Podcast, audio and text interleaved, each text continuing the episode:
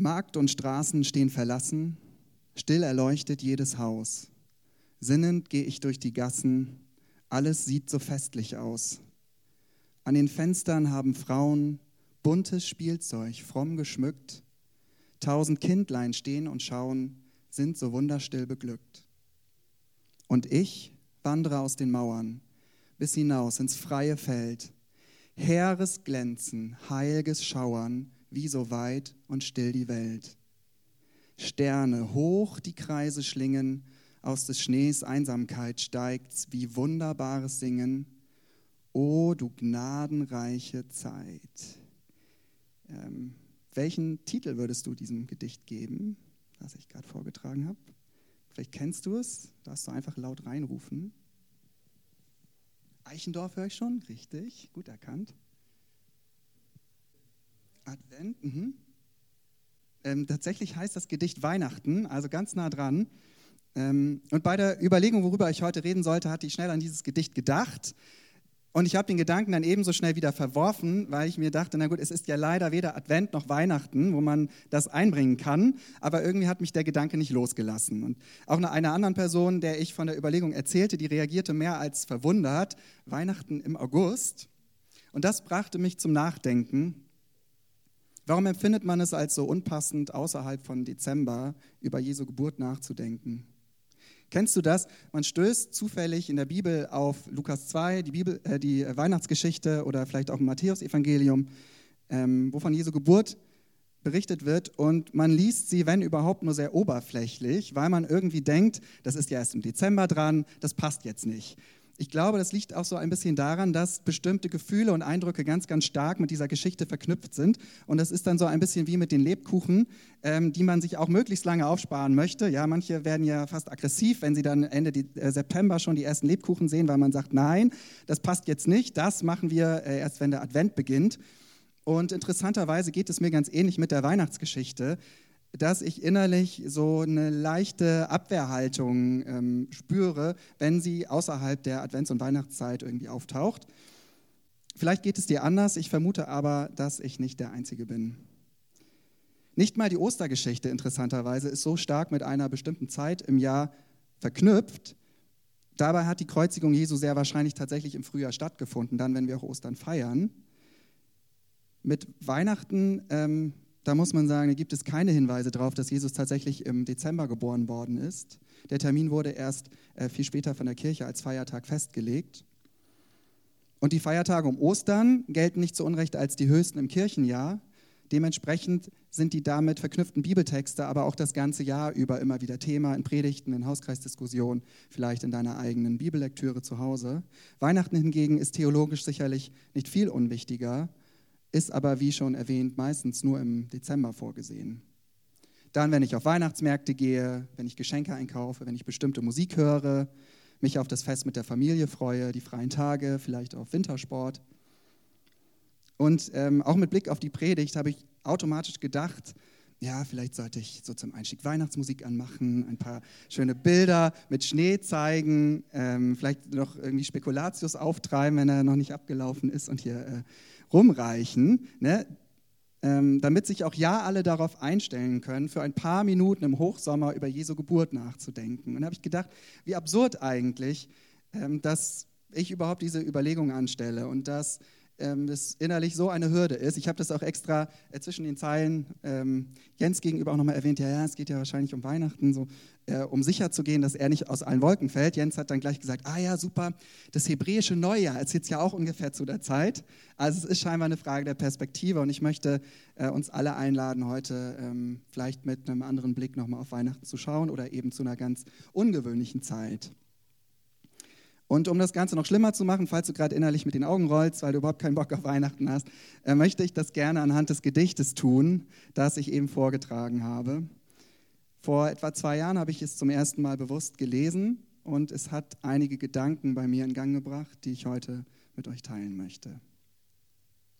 Einleitend vielleicht ein paar wenige Hintergrundinfos zur Epoche, aus der dieses Gedicht stammt, damit man eine Idee hat, wo es herkommt. Also ähm, Eichendorf ist äh, verknüpft mit der Epoche der Romantik, hat ungefähr Ende des 18. Jahrhunderts begonnen und geht dann ungefähr bis 1848.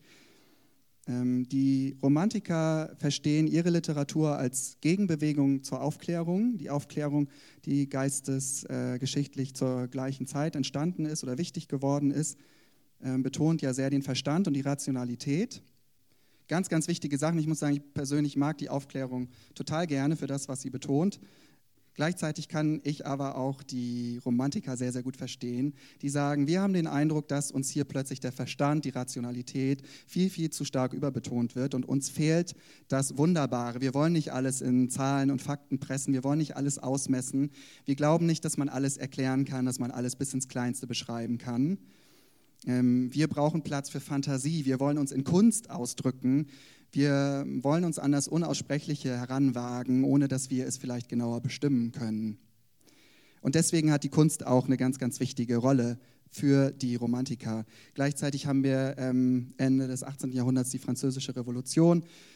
Aus Sicht der Romantiker gerät die Welt damit ins Wanken, wie sie sie kennen. Es entsteht ähm, Chaos im bedrohlichen Sinne. Chaos wird von Romantikern nicht abgelehnt, aber doch eine politische Unsicherheit. Man sehnt sich nach Ordnung zurück, man sehnt sich nach Frieden zurück. Ähm, nicht zuletzt die Industrialisierung, die Wirtschaft verändert sich, das erst äh, zur Zeit der Spätromantik, aber auch das ist ein Thema, plötzlich, dass Maschinen auftauchen, dass Menschen in Fabriken arbeiten müssen, dass sie auf ihre Arbeitskraft reduziert werden müssen, dass sie zu sehr schlechten Bedingungen arbeiten müssen, um überleben zu können. Ähm, auch auf dem Land harte Arbeit im Vordergrund steht, dass man irgendwie überlebt, dass man sich nützlich macht, dass man einen Nutzen für die Gesellschaft erfüllt. Und die Romantiker nehmen sich da raus und sagen, wir wollen Dinge betreiben, wir wollen Dinge tun, die nicht unbedingt nützlich sind, die einen Selbstzweck in sich haben. Auch da wieder die Kunst. Und die Philosophie, die hinter dem Ganzen steckt, ist eben, dass die Kunst, äh, stellvertretend dafür das Lied oder die Poesie, dass die die schlafende, in sich verkümmerte Welt wieder aufwecken soll und die Welt zu dem werden soll, was sie ist. Wenn man den Begriff Romantik oder romantisch hört, denken wir häufig an sowas ganz Kitschiges, aber damit wird der Begriff meine, meines Erachtens nach sehr verflacht dargestellt. Also ich benutze ihn auch in dem Sinne, ganz bestimmt, aber wenn wir es auf die Literatur beziehen, müssen wir sagen, dann werden wir dem, der Idee oder dem Begriff nicht gerecht, hinter der Romantik steht eine Zerrissenheit, die der einzelne Mensch verspürt, dass er den Eindruck hat, er passt so nicht mehr in die Gesellschaft. Die Welt ist nicht so, wie sie sein sollte und es steckt eine ganz, ganz tiefe Sehnsucht danach, dass etwas Neues anbricht, dass sich Dinge verändern, dass Dinge geheilt werden, dass Gegensätze wieder miteinander vereint werden. Genau, das vielleicht einleitend zur Romantik. Und wir schauen uns jetzt ähm, den ersten Teil des Gedichts nochmal an, Weihnachten von Josef von Eichendorff. Markt und Straßen stehen verlassen, still erleuchtet jedes Haus. Sinnend gehe ich durch die Gassen, alles sieht so festlich aus. Was für eine Situation haben wir da vorliegen? Ähm, der lyrische Sprecher geht scheinbar alleine durch den Ortskern. Ne, der, hier haben wir auch typisch den Romantiker als unverstandenen Einzelgänger, der sich so ein bisschen raushält. Alle anderen sind scheinbar in ihren Häusern. Der Romantiker ist draußen und alles ist auf Weihnachten eingestellt. Ich musste so ein bisschen an Kevin allein zu Hause denken. Ich weiß nicht, dieses. Kennt ihr das, die Szene, ja? ja? Er geht dann so traurig durch die Straße, ist allein gelassen. So am Anfang ist es ja noch ganz toll, dass die Familie weg ist ähm, auf dem Weg nach Paris. Er ahnt es, glaube ich, nicht, äh, sondern befürchtet, dass er die Familie weggewünscht hat ähm, und schaut dann so melancholisch, süßlich äh, durch die Fenster im Vorbeigehen und sieht da Familien feiern, sich Geschenke überreichen, äh, schön geschmückte Häuser. Und ähm, das ist hier eine ganz ähnliche Situation. Markt und Straßen stehen verlassen, still erleuchtet jedes Haus. Sinnend gehe ich durch die Gassen alles sieht so festlich aus. Wir haben ja auch Wörter wie still, sinnend, erleuchtet, festlich man spürt diese typische weihnachtliche Festtagsatmosphäre. Und es ist scheinbar Abend, jedenfalls sind die Häuser erleuchtet, dementsprechend kann man davon ausgehen, dass es dunkel ist. Zweite Strophe. An den Fenstern haben Frauen buntes Spielzeug, fromm geschmückt, tausend Kindlein stehen und schauen, sind so wunderstill beglückt. Also hier wird die weihnachtliche Atmosphäre weiter beschrieben. Die Frau vielleicht ein bisschen klischeehaft dargestellt. Ich will darauf hinweisen, dass es auch Gedichte aus der Romantik gibt, die sehr emanzipatorisch sind. Ähm, Genau, hier ist es klar, die Frau hat äh, fromm, wie es ihre Aufgabe ist, äh, das Haus geschmückt, wobei fromm auch ein positiv besetzter Begriff in der Romantik ist. Vielleicht nicht Frommheit, das Frommsein in dem Sinne, dass man morgens um 10 auch ja, in der Kirche sitzen muss, aber Religiosität ähm, taucht zumindest häufig am Rande mit auf. Insgesamt erspare ich uns jetzt so eine typische ähm, Formanalyse, die vielleicht manche schon befürchtet haben. Ja? Man könnte auf das Reimschema gucken, man äh, könnte sehen, dass es hier ganz viele Alliterationen gibt, also lautlich ganz viele Klänge, die sehr ähnlich sind. Und äh, wir haben ein durchgängig äh, sauberes Metrum. Worauf ich hinaus will, ist, äh, das Gedicht ist sehr harmonisch. Es vermittelt Harmonie auch in der Form, nicht nur im Inhalt, sondern auch die äußere Form. Das Ganze liest sich sehr einfach, es, es läuft sehr glatt durch. Ähm, wir können also festhalten, dass hier auch äußerlich Harmonie vermittelt wird. Das Fest wird also als etwas Positives wahrgenommen. Auch interessant, die Kindlein, die extra erwähnt werden, äh, Kinder werden in der Romantik stark idealisiert, nicht nur wegen ihrer Reinheit, das kennt man vielleicht auch aus anderen Zusammenhängen, sondern weil gerade Kinder eben offen für das Gefühl sind, für die Fantasie, weil sie Träumen nachgehen und sie nicht gleich wegrationalisieren weil sie verzaubert werden. Und ich finde den Begriff wunderstill, beglückt wirklich absolut treffend, wenn ich an meine eigene Kindheit denke und das, was ich mit Weihnachten verbinde und vielleicht äh, die leise Sehnsucht, die ich auch dieses Jahr wieder habe, wenn die Adventszeit anbricht, dass ich mir doch Momente wünsche, in denen ich so wunderstill beglückt bin. Nicht, dass ähm, das laut jubeln und schreien, wie wenn man in die Ferien läuft, sondern zu Weihnachten, das ist irgendwie eine andere Art von Freude. Das ist ein Leuchten in den Augen, das, finde ich, am besten so beschrieben werden kann. Wunderstill, beglückt. Also wir können zusammenfassen, der lyrische Sprecher sieht all das und Weihnachten wird wertgeschätzt. Und das möchte ich klarstellen, so denke ich grundsätzlich auch. Ich finde es toll, dass so ein wichtiges christliches Fest so schön gefeiert wird. Und ich persönlich liebe Weihnachten und mag es gerne für all die Dinge, die ich vorhin auch aufgezählt habe. Aber jetzt kommt's, was macht das lyrische Ich? Geht weiter. Und ich wandere aus den Mauern bis hinaus ins freie Feld, Heeres Glänzen, heilge Schauern, wie so weit und still die Welt. Das Fest wird wertgeschätzt, aber das Ich hält es nicht lange innerhalb der Stadtmauern aus. Irgendeine Sehnsucht scheint das Ich rauszutreiben. Es möchte raus aufs freie Feld. Das typisch Weihnachtliche ist innerhalb der Mauern, aus denen das Ich sich jetzt befreien möchte. Merkwürdig, das Gedicht heißt doch Weihnachten. Warum läuft die Person jetzt weg davon? Und draußen auf dem Feld wird das Ich aus der besinnlichen Stimmung gerissen. Wir haben heeres Glänzen, heilge Schauern. Das ist nicht mehr ruhig und besinnlich, das geht durch Mark und Bein. Hier draußen wird das Ich ergriffen. Vierte Strophe, Sterne hoch, die Kreise schlingen. Ich finde das irre, wie man sprachlich so einen Raum öffnen kann. Ne? Wenn wir ähm, hoch die Sterne hören, dann richtet sich zumindest innerlich unser Blick direkt nach oben und dann geht es weiter, Kreise schlingen und da macht sich plötzlich so eine riesige Dimension auf, ein ganz, ganz großer Raum, nur durch Sprache und ich als Leser oder als Hörer befinde mich da mittendrin.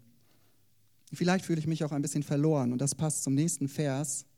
Aus des Schnees Einsamkeit steigt's, wie wunderbares Singen, o du gnadenreiche Zeit. Ich denke, entscheidend ist der Schluss. In der Einsamkeit, aus Einsamkeit heraus erlebt das Ich etwas, das es nur mit einem Vergleich beschreiben kann. Es sagt ja, es steigt wie wunderbares Singen. Das heißt, akustisch ist gar kein Gesang zu hören. Aber es lässt sich, das, was das Ich erlebt, lässt sich nicht besser beschreiben als durch so eine Annäherung, auch mit Hilfe der Kunst. Also wie ein wunderbares Singen, irgendetwas ganz Geheimnisvolles passiert hier. Und was ist das, was hier passiert? Es ist die Erkenntnis, eine gnadenreiche Zeit ist angebrochen. Für diese Erkenntnis ist jetzt erst Raum da, obwohl das Ich ja vorher schon, das haben wir gleich zu Beginn gelesen, schon sinnend durch die Gassen gegangen ist. Aber da hat sich diese Erkenntnis noch nicht eingestellt. Die stellt sich ein, wenn das Ich die Mauern verlässt und des Schnees Einsamkeit im Blick hat. Nicht dort, wo das Fest scheinbar perfekt und harmonisch gefeiert wird, begreift das Ich etwas Bedeutsames. Nein, in der Einsamkeit mit dem Blick auf die Weite. Und ich lese da für mich raus, wichtig, das steht so natürlich nicht direkt im Gedicht und es ähm, kann auch sein, dass du das ganz anders deutest und äh, nicht einverstanden bist mit dem, was ich da reinlese, das ist in Ordnung. Ich lese daraus, die Bedeutung von Weihnachten erlebe ich vielleicht nicht da, wo ich sie normalerweise verorte, also vielleicht nicht zusammen mit meiner Familie, vielleicht nicht in der Kirche, vielleicht nicht beim Feiern des Festes, vielleicht nicht mal im Dezember, sondern da, wo ich sie nicht erwarte. Ich will nicht sagen, dass das Weihnachtsfest ähm, äh, entwertet ist und ich glaube auch, dass man Jesu Gegenwart und auch mh, hm, das, was Weihnachten passiert und das, warum wir Weihnachten feiern, dass sich das auch im Miteinander ereignen kann. Aber ich merke doch, dass ich persönlich ganz, ganz viel vergesse oder verschlucke oder überlagern lasse durch dieses ganze Drumherum. Da, wo ich einsam bin, wo nicht alles perfekt ist, wo Dunkelheit herrscht, wenn überhaupt nur ein bisschen Sternenlicht zu sehen ist, da ist Weihnachten. Und ich finde es auch total interessant, das Gedicht ist äh, ungefähr 200 Jahre alt und ich habe bisher immer gedacht, das ist so ein neuzeitliches Phänomen. Und damit meine ich jetzt so vielleicht die letzten 50 Jahre oder zumindest zur Zeit meines Lebensjahres alles jetzt so kommerzialisiert und es ist, äh, wird so ein großes Trara drum gemacht und die eigentliche Botschaft geht verloren und so weiter und so fort und da ist bestimmt dieses Internet dran schuld oder ich weiß nicht was. Ähm, vor 200 Jahren hat scheinbar jemand was ganz Ähnliches verspürt, dass für ihn die wichtigste Erfahrung an Weihnachten nicht in diesen Festakten zu finden ist, sondern ganz woanders. Und ich möchte jetzt gern noch ähm, zum Vergleich gemeinsam in die Weihnachtsgeschichte reinschauen. Und zwar fangen wir an mit äh, Matthäus 1, nur ein Auszug. Dies ist die Geschichte der Geburt Jesu Christi. Maria, seine Mutter, war mit Josef verlobt. Aber noch bevor die beiden geheiratet und miteinander Verkehr gehabt hatten, erwartete Maria ein Kind. Sie war durch den Heiligen Geist schwanger geworden. Josef, ihr Verlobter, war ein Mann mit aufrechter Gesinnung er nahm sich vor, die Verlobung aufzulösen, wollte es jedoch heimlich tun, um Maria nicht bloßzustellen. Während er sich noch mit diesem Gedanken trug, erschien ihm im Traum ein Engel des Herrn und sagte zu ihm, Josef, Sohn Davids, zögere nicht, Maria als deine Frau zu dir zu nehmen, denn das Kind, das sie erwartet, ist vom Heiligen Geist. Sie wird einen Sohn zur Welt bringen, dem sollst du den Namen Jesus geben, denn er wird sein Volk von aller Schuld befreien. Als Josef aufwachte, folgte er der Weisung, die ihm der Engel des Herrn gegeben hatte, und nahm Maria als seine Frau zu sich. Im Lukas-Evangelium wird erzählt, dass kurz vor der Geburt eine Volkszählung angeordnet wird, weshalb Maria und Josef, Maria hochschwanger, dann von, äh, aus Nazareth nach Bethlehem reisen müssen. Und in Lukas 2 steht es dann ab Vers 6. Während sie nun in Bethlehem waren, kam für Maria die Zeit der Entbindung. Sie brachte ihr erstes Kind, einen Sohn zur Welt, wickelte ihn in Windeln und legte ihn in eine Futterkrippe, denn sie hatten keinen Platz in der Unterkunft bekommen. Und jetzt könnte man über all die Dinge sprechen, die äh, man schon sehr oft gehört hat. Gott kommt als verletzliches Baby zur Welt. Er kommt nicht in Herrlichkeit, sondern wird in einem dreckigen Stall geboren. Hirten, einfache Leute, die Drecksarbeit verrichten, das habe ich jetzt nicht vorgelesen, sind die Ersten, die von ihm erfahren und so weiter und so fort. Und gut, ich komme doch noch auf all diese Sachen zu sprechen, aber ich möchte sie unter bestimmten Vorzeichen vorlesen. Und zwar sind mir zwei Dinge aufgefallen, oder besser gesagt zwei blinde Flecken, die ich mit Blick auf die Weihnachtsgeschichte bei mir entdecke. Und im Grunde sind es Punkte, bei denen der romantische Kitsch, jetzt im umgangssprachlichen Sinne, den ich mir vielleicht sogar insgeheim zu Weihnachten wünsche, mit der harten Realität konfrontiert wird. Und ich nenne sie deshalb blinde Flecken, weil ich sie schon lange kenne, aber wirklich Schwierigkeiten habe, etwas dagegen zu tun. Du vielleicht auch. Der erste blinde Fleck hat für mich was zu tun mit ähm, dem letzten Vers der letzten Strophe des Gedichts. Oh, du gnadenreiche Zeit. Es geht um Gnade. Und oftmals erreicht mich die Gnadenbotschaft und ich kann mich wirklich darüber freuen. Gott erbarmt sich, er überlässt seine Geschöpfe nicht sich selbst, sondern nimmt ihre Gestalt an und lebt unter ihnen, um ihnen zu begegnen und sie zu befreien, so wie es Josef auch verkündet worden ist vor Jesu Geburt. Dem sollst du den Namen Jesus geben, denn er wird sein Volk von aller Schuld befreien. Und doch zweifle ich regelmäßig daran und denke, dass ich doch irgendwas richtig machen muss, um Gottes Gnade zu verdienen, dass ich es mir, anderen Christen, vielleicht sogar Nicht-Christen und nicht zuletzt Gott auch irgendwie beweisen muss. Die klassische Spirale hat begonnen, du kennst das bestimmt. Ich scheitere daran, dann ziehe ich mich zurück und damit scheint sich dann gleichzeitig zu bestätigen, dass Gott doch irgendeinen Liebesbeweis braucht, um mich anzunehmen, weil ich ihn nicht mehr spüre und das Gefühl habe, dass Gott Abstand von mir nimmt. Und erst etwas später merke ich, dass ich derjenige war, der sich zurückgezogen hatte. obwohl Gott die ganze Zeit mit offenen Armen dastand. Und dieses Zurückziehen habe ich meinerseits oft als Scham gedeutet, und zwar als Scham Gott gegenüber. Ich traue mich nicht, vor Gott zu treten, weil ich ihn enttäuscht habe.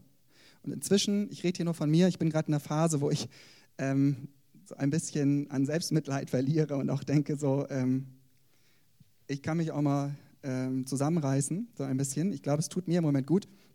Deswegen, rede hier nur von mir.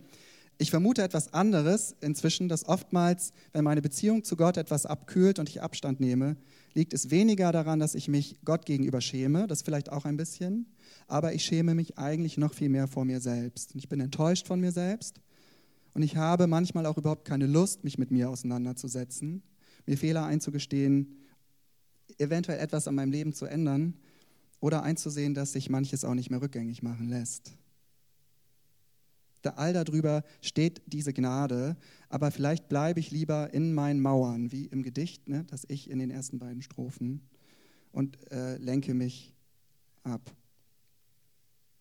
Und bei diesen Gedanken musste ich nochmal an die Predigtreihe zu den drei Gesichtern des Evangeliums denken, wo Jens sich die Frage gestellt hat, was ist eigentlich die gute Nachricht? Für uns äh, Mitteleuropa ist äh, Schuld, Vergebung, so der Klassiker. Ich fand es total interessant, dass äh, Scham und Annahme genauso ein wichtiger Gesichtspunkt sein, sein kann, der auch als die gute Nachricht verstanden wird. Und musste hier dabei denken, dass es doch oft auch Scham ist, anderen gegenüber, mir gegenüber, Gott gegenüber, der mich innerhalb meiner Mauern lässt und verhindert, dass ich raus aufs freie Feld laufe. Gnade ist ein wunderbares Geschenk, aber es kann auch wirklich Kraft kosten, sie anzunehmen. Manchmal finde ich sie erst draußen auf dem Feld, wenn ich die Mauern verlassen habe und es zulasse, einsam zu sein oder es zulasse, auch gedankenlos zu lassen. Fand ich bei der Anbetung total interessant, den Impuls von Jörn, ne? diese acht Millionen Gedanken einfach mal loszulassen. Das schafft man logischerweise innerhalb seiner Mauern nicht. Klar, Mauern sind eine Metapher, nur es liegt an mir zu überlegen, was sind in meinem Leben Mauern, die mich davon abhalten, diesen Freiraum wahrzunehmen der da sein kann und diese Gnade für mich zu begreifen. Noch ein ganz anderer Gedanke zu Gnade. Gnade beziehe ich ganz schnell nur auf mich, quasi so im, im weihnachtlichen Konsummodus. Juhu, noch ein Geschenk. Aber Gnade im Kontext von Weihnachten gilt immer auch für andere. Gott ruft zuerst die Hirten, die Nachtschichten schieben müssen, zu sich. Gott kommt zu den kleinen Leuten, die schnell übersehen werden. Wie viel Gnade habe ich für Randfiguren in meinem Leben übrig? Gott begegnet auch Sterndeutern von weit her, die den Weg zur Grippe finden und scheinbar nicht groß verwundert sind, dass der neue König so ärmlich haust. Da betreiben Menschen Sterndeuterei, insbesondere in den prophetischen Büchern der Bibel ist das sehr kritisch dargestellt. Ja, Sterndeuterei und Gott begegnet ihnen dabei und führt sie zur Krippe zu Jesus, zu sich. Wie viel Gnade habe ich übrig für Menschen, die behaupten, dass Gott ihnen ganz anders begegnet, als ich es gewohnt bin. Also der erste blinde Fleck, ich äh, fasse zusammen, Gnade. Ich stelle mir da die Frage, wie oft verschanze ich mich hinter Mauern? Ne, vielleicht um mich nicht mit mir selbst zu beschäftigen oder vielleicht sehe ich die Mauern gar nicht, weil ich so sehr mit mir beschäftigt bin. Wie oft habe ich Schwierigkeiten dabei, mir selbst zu vergeben und halte mich deswegen in einem geschützten, in einem sicheren Bereich auf. Ich finde es auch sehr interessant, dass der Jesus, der an Weihnachten gefeiert wird, dessen Geburt wir da feiern, dass der später sagt, als er predigt, die Gesunden brauchen keinen Arzt, sondern die Kranken. Und das sagt er nicht, um mit jemandem auf den Finger zu zeigen, zu sagen, ja, ja, jetzt gib erst mal zu, dass du krank bist. Aber er macht deutlich, die, die Hilfe brauchen, die Annahme brauchen, äh, für die bin ich da. Wie viel Gnade habe ich für andere übrig? Das weite Feld öffnet auch Raum für Perspektivwechsel. Der zweite blinde Fleck. Manchmal beginne ich an Gott zu zweifeln, weil ich den Eindruck habe, dass Dinge nicht so glatt laufen, wie sie meiner Meinung nach sollten. Mache ich etwas falsch und habe deshalb bestimmte Sorgen und Nöte? Wenn Gott mich segnet und anwesend ist, muss sich seine Herrlichkeit doch auch irgendwie in meinen Umständen widerspiegeln. Also in der Bibel greift Gott immer machtvoll ein, oder nicht? In der Weihnachtsgeschichte ist Gott offensichtlich am Werk und trotzdem läuft offensichtlich kaum etwas glatt. Maria wird gottgewollt schwanger und muss aushalten, dass Josef in Erwägung zieht, sie zu verlassen. Josef umgekehrt muss aushalten, dass Maria ein Kind erwartet, das nicht von ihm ist. Gott kommt quasi als uneheliches Skandalkind in diese Welt. Kann das der Plan Gottes sein? Weiter geht es mit der Volkszählung. Maria und Josef müssen kurz vor der Geburt ihres Kindes durch das halbe Land reisen. Die Geburt muss in einem Stall verrichtet werden. Und ähm, ich bin seit ähm, Dezember stolzer Onkel und habe mitbekommen, so wie Eltern sich gerade auf ihr erstes Kind vorbereiten, was man da heute alles im Blick hat und plant und überlegt. Ähm, das ist Wahnsinn und das macht man natürlich auch zu Recht. Da wäre so eine so eine weite, beschwerliche Reise kurz vor der Geburt wäre der absolute Horror, der absolute Albtraum. Und natürlich plant man auch nicht, sein Kind in so einem unhygienischen Ort wie in einem Stall zur Welt zu bringen. Ich finde es auch interessant, dass den Hirten zwar Engel begegnen, aber zum Stall müssen sie selber laufen. Und es gibt Wissenschaftler, die bezweifeln, dass die Weihnachtsgeschichte so stattgefunden hat, dass es die Volkszählung wirklich gab. Da sehen sie ähm, historisch wenig Hinweise dafür und die vermuten, dass Jesu Geburt legendenhaft überhöht worden ist. Und selbst falls das stimmen sollte, ich, lasse das jetzt mal offen, aber selbst falls das stimmen sollte, die Autoren der Bibel hielten es offensichtlich nicht für nötig, die Geschichte weihnachtlich kitschig zu glätten. Sie berichten es so, Gott greift ein und trotzdem läuft nicht alles wie geschmiert. Scheinbar ist das biblisch überhaupt gar kein Widerspruch. Also woher kommt die Vorstellung, dass ich nur besonders gesegnet bin, wenn alles reibungslos läuft? Was für ein Gottesbild habe ich eigentlich? Irgendwie glaube ich doch immer wieder, dass Gottes Gegenwart an meinen Umständen abzulesen ist. Die Weihnachtsgeschichte erzählt von Gottes unmittelbarer Gegenwart in einem dreckigen Stall. Gefeiert wurde er zuerst von gesellschaftlichen Randfiguren und ausländischen Sterndeutern. Brüche in dieser Welt schließen Gott nicht aus. Da musste ich auch ein bisschen an die Bergpredigt denken, die dieser Jesus, der an Weihnachten gefeiert wird, äh, später predigt, wo er sagt, selig sind die geistig Armen oder selig sind die, da Leid tragen. Aus des Schnees Einsamkeit steigt's wie wunderbares Singen. Gottes Gegenwart und seine Gnade können wir erleben, aber sie bleiben gleichzeitig geheimnisvoll und lassen sich nicht komplett begreifen und erklären. O du gnadenreiche Zeit. Die Gnadenzeit ist damit nicht nur auf mich als weihnachtlicher Konsument zu beziehen. Ja, Gott begegnet mir in, meiner Einsamkeit, in meiner kaputten Welt, die nicht nach einem perfekten heimeligen Fest aussieht, aber gleichzeitig fordert er mich eben auch auf, in dieser Gnade zu leben und ermutigt mich, anderen gegenüber mit Gnade zu begegnen. Wenn mir überhaupt nicht danach zumute ist, Weihnachten zu feiern, bin ich der Botschaft vermutlich am nächsten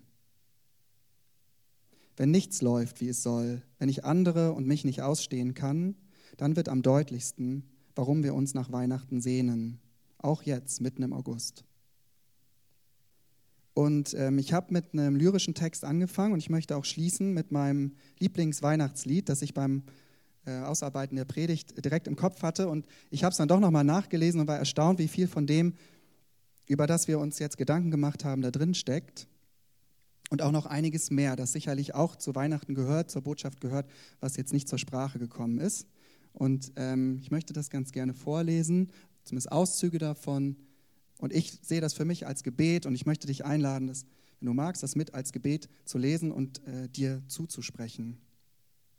Und äh, danach wird äh, die Band, das Lobpreisteam noch, noch mal kurz Musik machen, dass wir noch mal Zeit haben, für uns einzelne Sachen zu reflektieren. Vielleicht hast du auch ganz andere Sachen im Kopf als das, worum es jetzt in den letzten Minuten ging. Ähm, aber so, dass wir dann den Gottesdienst ausklingen lassen können in Anbetung oder einfach nur in Stille. Wie soll ich dich empfangen von Paul Gerhard? Wie soll ich dich empfangen und wie begegne ich dir? O aller Welt Verlangen, o meiner Seelen Zier. O Jesu, Jesu, setze mir selbst die Fackel bei damit, was dich ergötze, mir kund und wissend sei. Ich lag in schweren Banden, du kommst und machst mich los. Ich stand in Spott und Schanden, du kommst und machst mich groß. Und hebst mich hoch zu Ehren und schenkst mir großes Gut, das sich nicht lässt verzehren, wie irdisch Reichtum tut.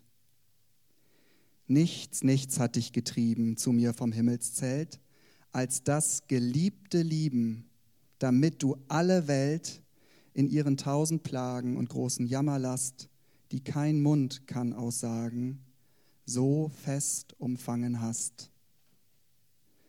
Das schreib dir in dein Herze, du hochbetrübtes Herr, bei denen Gram und Schmerze sich häuft, je mehr und mehr, seid unverzagt, ihr habet die Hilfe vor der Tür, der eure Herzen labet und tröstet, steht all hier. Ihr dürft euch nicht bemühen, noch sorgen Tag und Nacht, wie ihr ihn wolle ziehen mit eures Armes Macht. Er kommt, er kommt mit Willen, ist voller Lieb und Lust, all Angst und Not zu stillen, die ihm an euch bewusst. Auch dürft ihr nicht erschrecken vor eurer Sünden Schuld. Nein, Jesus will sie decken mit seiner Lieb und Huld. Er kommt, er kommt den Sündern zu Trost und wahrem Heil, schafft, dass bei Gottes Kindern verbleib ihr Erb und Teil. Amen.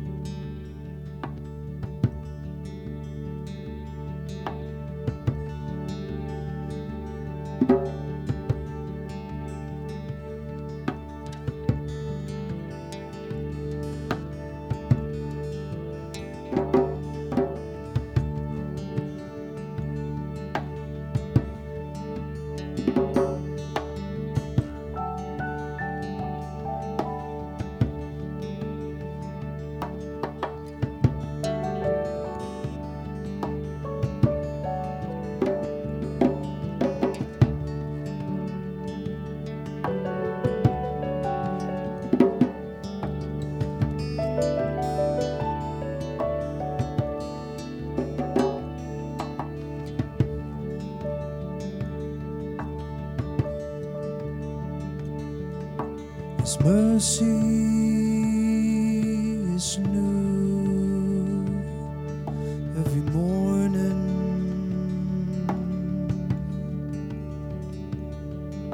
His mercy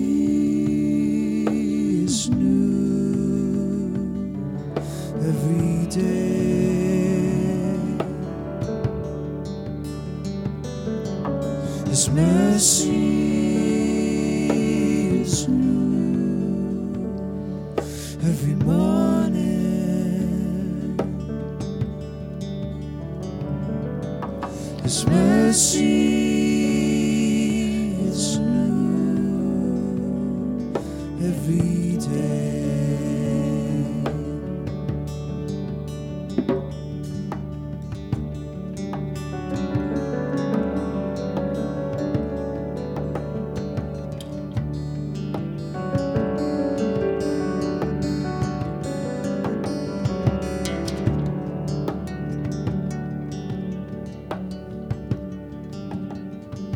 His mercy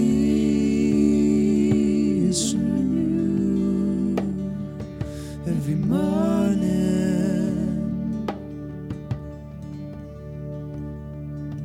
His mercy is new every day.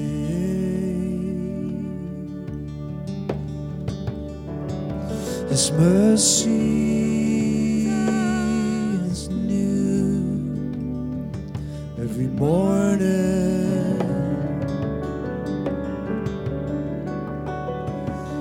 mercy.